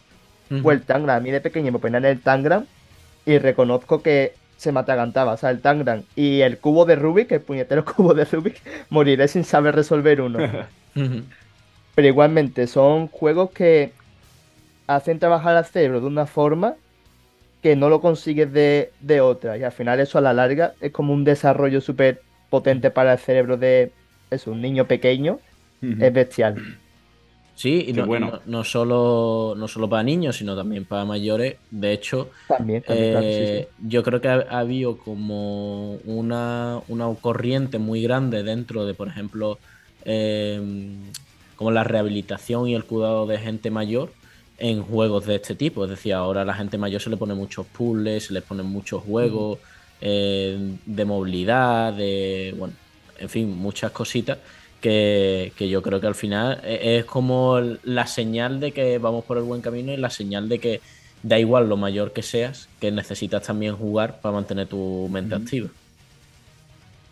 Ahí está lo que decía, pero se, se pierde el foco, ¿no? Eh, eh, quizá con la edad eh, de que jugar es tan importante y que se puede aprender tanto a jugar. ¿Qué, qué- qué- qué nos cuentas, Aaron, de, de cómo podemos aprender jugando de, de mayores? Pues mira, me, me acaba de dar una heridita reciente porque para prepararme las oposiciones me he estado haciendo tarjetitas flash y tarjetitas de estas de pareja, que es otro, Hostia, otra forma de jugar así, el típico juego de las parejas, que para aprender conceptos, idiomas, relacionar ideas, viene, viene genial. Fíjate, eso es ¿eh? una- Es- eh, eso es un buen método de estudio. eh, o sea, que la verdad que... tarjetita, ¿eh? Guau, Mano de mm, santo. Hacerte como un quién es quién, de, pero de temas y de preguntas y de cosas así, puede ser muy, muy buen tema para, para aprender, para memorizar. Y, y yo qué sé, las típicas cosas estas. Bueno, yo me lo llevo a la ingeniería, ¿no? Pero venga, la ecuación, la ecuación esta, ¿para qué servía? ¿Sabe? ¿O cómo se llamaba? ¿O, o qué significa? Pues tener como una, una tarjetita de definición y otra de la ecuación, pues sirve mucho, ¿no? Para ir relacionando. Y te hace más Yo lo divertido. mucho más utilizaba, yo en biología porque en biología te tienes que aprender un bicho o una bacteria o cualquier cosa que aprendértelo de manera dura, por decirlo así, es un suplicio. Claro. Pero me acuerdo perfectamente, no sé si conocéis Yu-Gi-Oh, por ejemplo. Sí. Toma ya.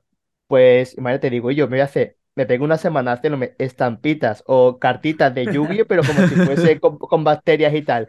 Y yo, y se me quedaba, se me quedó mucho mejor así que el típico papel con nombre, guapo. parrafacos, como... Ah, no, y tenías no, mazos de ataques, tenías el mazo de los virus, el mazo de las bacterias. Ahí está, ahí está. No, no, literal, como que tenía, en vez de ataque, pues ponía, esta es autótrofa, esta es heterótrofa, no sé qué, y tenía puesto bueno. como los tips. Qué guapo. Una maravilla. Gamificación a tope de, Además, que, que si tú lo piensas al principio, dices, wow, esto tiene un currazo, que es verdad que te puedes currar el diseño, pero en verdad es muy sencillo, porque tú ya sabes, no tienes que estar pensando esta autógrafa, este no sé qué, este no sé cuánto. Simplemente lo pones eh, en la tarjeta y tú ya sabes que cada- en qué parte va, va definiendo a ese, a ese virus, esa bacteria o ese animal o, o lo que sea. Y vamos, y esto se puede llevar a cualquier cosa.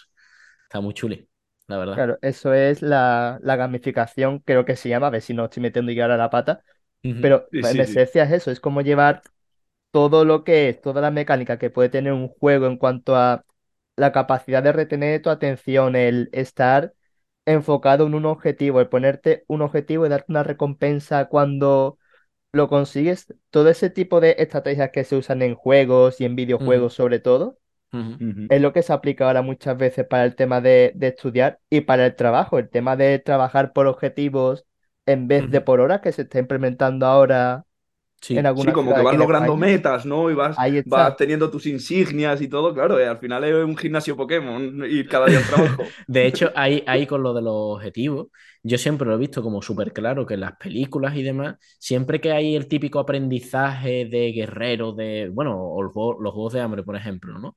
Que tienen que aprender, o lo de Divergente y demás, series así de películas más modernas, que siempre hay en esa parte de instrucción de novatos como unas competiciones de liga para ver quién tiene más puntuación y en función de que tenga más puntuación, pues luego eh, pasan a la siguiente ronda, digamos, que es para seguir eh, consiguiendo al final. El objetivo al final es ser el guerrero o ser eh, de la orden tal o, o ser, yo que sé, templario o yo que sé, la, cualquier historia.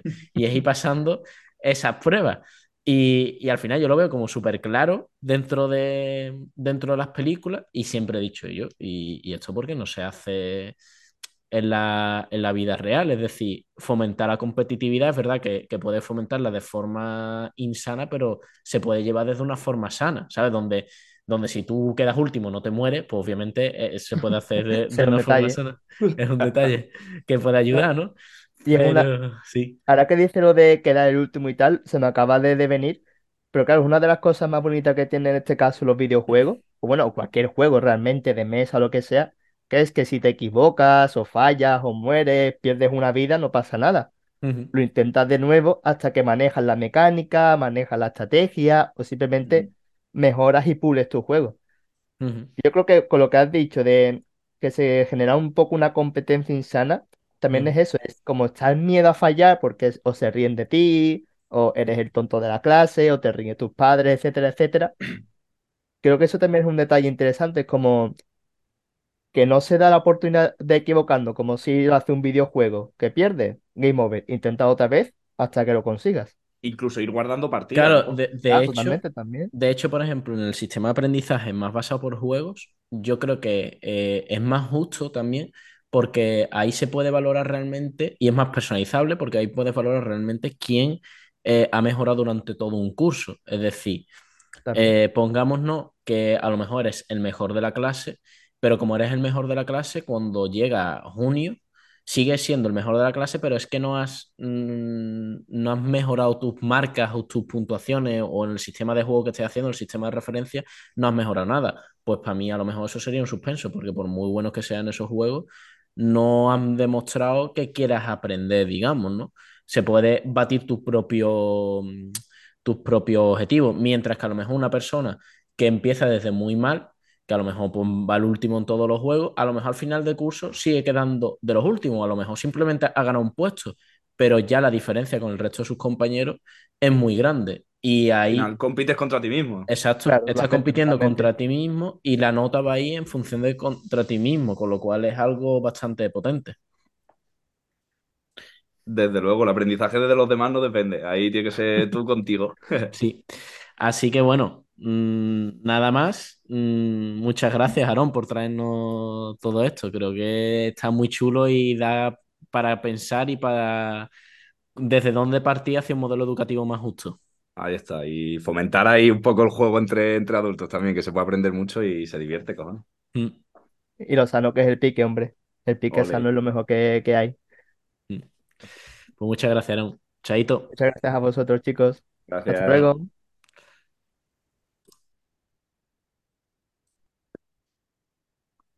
Muy buenas, Aarón. Otra vez por aquí, ya bienvenido de nuevo a, a hablar, como no, pues si estamos hablando de parques y de espacios naturales, hablar con nuestro friki favorito. ¿Qué, qué te gusta a ti hacer en los parques? ¿Qué nos cuentas de, de esos juegos, grandes juegos de parque?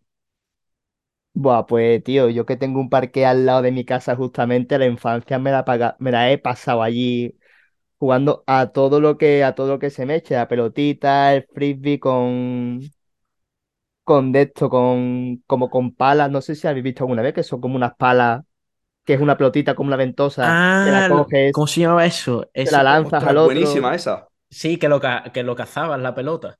Ahí está, que acá pegaba como un poco, velcro. como, ahí está, efecto de velcro. Que Mm. después la pelota se te caía al suelo, se te daba la pelota de, de tierra y se jodía el velcro ya para siempre. Qué bueno, ¿no? De infancia, desde luego, tenemos los, los recuerdos llenos, ya no solo de fútbol y de todo tipo de deportes, de, de aburrirse y de inventarse juegos ahí. Yo me acuerdo de pequeño de inventarme un juego de saltar de una piedra a otra y como estuviésemos dos en una piedra, el, el último que llegaba le eliminaba, ¿sabes? Eliminado. Locura, ¿sabes? Mm. "Dios, ¿por qué? La verdad que muchos recuerdos, pero bueno, a día de hoy también te, te mueves por los parques, también juegas o, o- o no. Me has dicho que has dejado de jugar ya a los parques, ¿no? ¿no? No, hombre, se sigue, se sigue. Además, como que hace poco me dio por, digo, voy a volver a, eso, voy a volver a los parques, voy a juntarme con gente tal y cual, y he visto como dos o tres cositas por ahí bastante chulas, bastante entretenidas, que es como, hostia, lo, lo llego a descubrir antes y, y hubiese, y hubiese flipado, vamos. Qué guapo, nunca qué es tarde, guapo, nunca es pues tarde. descúbrenoslo a nosotros, que estamos ansiosos. Vale, pues la primera, a ver, yo- la primera, yo también que soy así un poco rollo friki de rol, de juegos de mesas y tal, Un poco, es bastante conocida, eh, el Soft Combat. O bueno, por si no lo sabéis, si habéis visto alguna vez a gente vestida rollo medieval, con espadas, escudos y hachas de goma espuma, eso es el, el Soft Combat. Claro, los hippies esos de la espada. Qué Ahí guapo. está. No, pero eso está chulísimo y además tiene un- una historia detrás bastante, o sea, que eso lleva un montón de años. Y hay, o sea, puedes jugar como de diferentes formas. Puedes jugar más en eh, la parte clásica del rol, de interpretar, que ahí se tiene en cuenta a lo mejor. Pues mira, eres un mago, ¿vale? Pues a lo mejor eres un mago, no vas a utilizar espada. O eres un guerrero, ¿vale? Pues vas a usar más la lanza con el escudo o la espada. O eres un ladrón, pues no vas a ir con un espadón grande de dos manos, sino que vas a ir más con una espadita corta o una daga. Sí, hay distintos personajes con distintas Claro, características, ¿no? Al final es un juego complejísimo. Esa es la riqueza que tiene. Qué bonito. Yo, ahí, Después, eh, la yo he visto eh, gente metiéndose placaje eh, eh, Claro, que no veas. ese es otro de los modos. O sea, está en modo clásico, Sí. está en modo deportivo, que ya es como con unas normas mucho más establecidas de dónde se puede golpear, dónde no. Esto ya es para torneos y los, los arcos, los tryhards. Sí. Pero bueno. está después el full combat, que eso es lo que, lo que dice Pepe, que eso ya es como batalla abierta, Batalla campal, ahí en la Alameda. puedes empujar, puedes agarrar, y eso está muy basado en el, en el Bohurt, creo que se llama, o una cosa así, pero bueno, es lo mismo, pero el combate medieval como tal, que se hace con armaduras, con espadas y tal, que se hace aquí en Itálica, por ejemplo, muchas veces. Qué bueno, Eso pero medieval eso. por la, por la ambientación, o estamos hablando de que se recrean batallas. Creo que se recrean, creo que se recrean batallas, creo O que de sea, hecho incluso aparte ya de de- jugar a lo loco, también, venga, pues vamos a recrear. Qué, qué pena cuando No, sí, sí, una batalla, ya sabes totalmente. que estás en el bando del que pierde, ¿no? Yo, yo he visto eso. bueno. yo- Medieval lo he visto eh, competiciones típico Hun- Hungría contra Polonia Ostras. En YouTube que se meten de hostias bien fuertes y está bastante guapo. Y luego también he visto en lo de las recreaciones, he visto más recreaciones rollo de, en plan, como guerras napoleónicas y cosas así. Y a lo que tú dices, Pablo, de, de si tú ya tocas en el bando que ya va a perder, lo que hacen es como que se permite que pueda pasar otra cosa, ¿sabes? De ahí lo guapo. La distopía, cambiando la historia. La distopía, tan solo que, que no es, no va más allá después de, de esa batalla, ¿sabes? Estaría bueno. Cambias el, fu- Vale. el futuro totalmente. como hemos ganado nosotros y estábamos representando al ejército de la Wehrmacht, a día de hoy se establece el Tercer Reich. Llegamos a Naciones Unidas, no, no, que un, un grupo de hippies ha, ha hecho una batalla y no ha ganado este país, hay que cambiar las leyes ahora. Qué bueno. Oye, esto está, está muy guay, pero, pero habrá más cositas aparte de esta que, que a alguno a lo mejor le puede parecer un poco agresiva. Desde luego, no todo es placarse y no todo es darse de hostias. También hay, hay soft combat soft, como, como el propio nombre sí, sí. indica. Pero, pero también hay más cositas, ¿no? ¿Qué más cosas nos descubres? Pues una de ellas que no he hecho y que quiero hacer, esto ya a, la- a quien le guste el género zombie, lo va a flipar. Las survival zombies que se suelen hacer en diferentes ciudades, Qué eso guay. ya no es que cojas un parquecito, eso ya es que coges casi toda la ciudad o una zona enorme de la ciudad Sí, sí. y es toda una noche de 11 a 7 de la mañana, el bando de los zombies, el bando de los supervivientes que tienen que colaborar, encontrar pistas como para llegar a un sitio, para escapar de la ciudad y ganar. Es como bestial, o sea, eso tiene que ser adrenalina pura. Tú ahí Guapísimo. corriendo con tu grupo de amigos. Los zombies no pueden correr, o sea, realmente, Están hechos. claro, ¿cómo tiene que ser para que no pueden correr? Porque si no son expulsados y tal, pero no pueden correr. Y aún así te acabarán pillando en algún momento por superioridad numérica y porque Claro, tú a las 5 la de la horda. mañana estás ya. Sí. Porque cierran calles. Yo, yo eso no, no he jugado y tengo unas ganas increíbles, pero en ocio sí que, sí que lo hemos hecho alguna vez y con, con jóvenes, pues haciendo una actividad eh, así en un campamento de más. Y, y al final lo que haces son roles, incluso lo generas un poco como gincana, con eh, hay un médico y hay una serie de medicinas repartidas por el pueblo que hay que ir rescatando. Es decir, tú como superviviente no solo tienes el objetivo de sobrevivir, sino que hay una forma de encontrar una cura y pueden ganar los supervivientes, porque hay una furgoneta de rescate. A mí esto me lo contaron cuando, cuando estuvieron unos amigos y te metes en la furgoneta si consiguen rescatarte. Es una locura. Pues, Sí, sí, ¿sabéis los organizadores Que- están mandando como pistas por SMS, por mensaje, por Twitter, por redes sociales, van como dejando Sí. pistas, pinceladas para ir conduciendo. Grupo. logística ahí guapísima. Eso hay incluso de Airsoft y de Paintball. Hay Survival Zombie, donde la gente se, se engancha a, vamos, meterse bolazo y demás. ¿Cómo te gusta la violencia, cabrón? Pero, pero, pero ellos están muy guapos porque los zombies a lo mejor solo pueden como infectar o matar, digamos, a cuerpo a cuerpo. Pero todos los demás, pues nada, ahí a todo lo que dé, ¿sabes? Pegándose tiro a saco y a lo mejor pues le dicen, oye, limitado, solo puedes llevar un cargador y ir con pistola, ¿sabes? Solo. Ahí está. Entonces, pues tú te tienes que administrar. Y entonces las misiones de, de la vida no solo es la vida, sino tienes que ir a tal sitio, eh, abrir tal caja fuerte con estos códigos que necesitas de esta otra gente que tienes que negociarlos con ellos. Y, y si lo abres, pues te dan munición para poder, para poder seguir matando zombies y cosas así. Ya ves, y de lo que decías de correr, yo sí que recuerdo de una de leerlo, fíjate, de estar buscando para apuntarme, que te podías apuntar como horda, como zombie, te podías apuntar como superviviente que tenía un coste y te podías apuntar como Z, que los Z son los zombies especiales que corren. De esos hay muy poquitos, pero en alguna survival meten ahí un zombie que va vestido de negro entero, que ni lo ves, y puede correr. Una locura. Mm. Tienen como una estamina, que no pueden correr todo el rato, Qué pero guapo. tienen como una serie de minutos. Sí, sí, la verdad es que la logística que hay detrás de alguna de esas es, es espectacular. Las survivals, apuntado y mil recomendaciones, sí, sí. Mm. Y ya para acabar, un poco más de chill, de relax. A ver si Pepe no se lo lleva por el lado violento esto, por favor. Pues espérate que todavía. No, pero esto, cuando, una vez que fui a Madrid de pequeño, lo vi y me flipó, porque era en el, en el rastro de Madrid que lo- los chavales se juntaban los domingos para el intercambio de estampitas, de, de, de cartas. ¿Quién, quién no ha coleccionado las estampitas de fútbol, de Pokémon, Total. de Yu-Gi-Oh, no sé qué?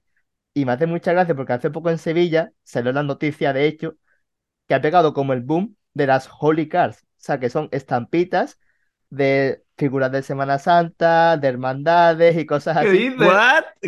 Y te, ve- y te veías a gente mayor por aquí por Sevilla como si fuesen niños pequeños intercambiando, pues te doy el Cristo de gran poder, me das a la Virgen de la Macarena. ¡Ay, qué bonito! Hostia, qué guapo. Pues es mi- era- mi sueño Esto es de reciente, pequeño. esto es reciente, ¿eh? Ostras, pero qué alegría así para los mayores y, y, y nada, eh, eh, un, un señor de 60 años pasando la- la- los cromos diciendo sí le, sí le, no le, no le. No le sigo decir. Lo tengo repe. Toma, to- todo este taco lo tengo repe. Ahora- ¡Ay, qué Yo, bueno! pues eso me, eso me ha encantado, no lo sabía. Y yo de pequeño era muy friki de la Semana Santa porque coleccionaba como del, de cómo se llama esto, el diagrama este de la Semana Santa, que no me acuerdo ahora cómo se llama. Bueno, el mapa donde vienen todas las toda la agenda. Y, y venían como los nazarenos, ¿no? De los colores y representar y demás. Y Yo los recortaba e iba como que leccionando todos los nazarenos. Como si fuese equipo de fútbol. ¿eh? Exacto. Sí, y sí. me encantaban los cromos también. Entonces, pues, hubiese Qué bueno, pero y. y aparte de intercambiarlos también se juega, porque yo de pequeño recuerdo que con los cromos, con los, los tazos, con los Yu-Gi-Oh! tú dices, pues jugabas al final como con las Magic, pero yo con los cromos de fútbol, para ganárselos de uno a otro, nos inventábamos juegos. pues, Levantarlos. de- claro, levantarlo boca tirarlos, abajo sí. como tazo, o ponértelo en la rodilla y tirarlo contra la esquina e intentar dejarlo apoyado, y el que se quedaba apoyado. y es- era espectacular, sí, sí. Dejabas ahí unos cuantos apoyados en la esquina. Y esos son los que te apostabas. Y luego tirabas y al que conseguías tirar con otro cromo, pues te lo llevabas. Una locura. Esto se hace con las estampitas porque me encantaría ver ahí un Creo grupo. que, creo que, creo que, vamos, que yo, que yo sepa, ¿no? Pero no te, no descarte que algo se, que algo se inventen, la verdad. Hombre, no sé si una, si una estampita de una hermandad da mucho pie para hacer juegos así temáticos de Semana Santa, pero seguro que habrá, álbum. seguro que algo, alguien se inventa algo. Un álbum de Semana Santa, por favor. Yo- Lo hay, lo hay. Sí, Oye. pues yo me lo voy a hacer. Qué maravilla, qué maravilla. Aarón, nuestro friki. Qué, qué de cositas nos traes y qué novedades. La verdad es que descubiertas quedan. No, no tenemos nada más porque yo, vamos, mm, ya con esto me voy abrumado. ¿eh? Yo tenía Mucha- preparado también el Pokémon Go, pero ¡Ole! Claro, Oh, claro. ese- Pero del Pokémon Go se hacen quedadas tochas de gente jugando ahí en los parques. Yo pensé que era más un tío solo corriendo por ahí. no, no, ese, cuando se lanza como un evento, esto sobre todo fue en su boom, cuando empezó que estaba todo el mundo con Pokémon. Que te veías parques llenos de gente eh, cazando Pokémon juntos, que ha salido un Pokémon no sé qué en tal sitio, toda la gente ¡wow! corriendo a un sitio, digo, bestial, bestial. Qué bueno, O qué sea, bueno, sí, eso lo, petó muchísimo, fue como un vuelta a la juve- vuelta a la niñez de, mu- de mucha gente. He, he encontrado aquí en el Corte Inglés, los Holy Cards, el álbum y cinco sobres, cinco sobres de tarjeta por 15 pavos. Yo, está guapísimo, ¿eh? Al 240 Pepe no le cromos. vende el Pokémon Go, ¿eh? Está ya con las jólicas metido. Pues creo que son los sábados, Pepe, cuando se hacen las quedadas así de intercambiar. Yo me voy a meter en esto, ¿eh? Qué bueno, qué bueno. Oye, vamos pues mira, ya tienes, ya tienes al primer enganchado. Muchísimas gracias por todo lo que nos traes, que siempre, siempre es de agradecer y siempre nos abre las mentes. Muchas gracias a vosotros, hombre. Muchas gracias. Aarón, hasta la próxima. Hasta luego, nos vemos. Qué bueno ese fricazo ahí hablándonos de, de nuevas metodologías y de nuevas cosas, pero también, hombre, de los juegos antiguos de toda la vida que siempre se ha aprendido jugando y ahora parece que, parece que lo tenemos olvidado, ¿no? Sí, la- bueno, una cosa muy sencilla que hemos hablado hoy era lo de los puzzles, que yo sí que recuerdo hacer pequeño más puzzles, pero es verdad que ahora que lo pienso ayuda en muchas cosas, ¿no? A identificación de colores, a identificación eh, plano visual y, y, y, bueno, y visión del espacio, ¿no? Así que yo creo que está muy interesante y muy guay. Y bueno, yo creo que ya hemos tocado todo lo que queríamos hoy, ¿no, Pablo? Sí, la verdad que nos quedamos bastante saciadas. Ya ves que la educación es algo que, que nos puede dar para hablar muchísimas veces y muchísimos otros temas y ya hemos avisado que, que lo mismo en algún momento montaremos un debate, pero de momento creo que hasta aquí puede quedar el jaleo de hoy. Pues sí, hasta aquí el jaleo de hoy. Nos despedimos. Chao, chao. Muchas gracias por estar ahí.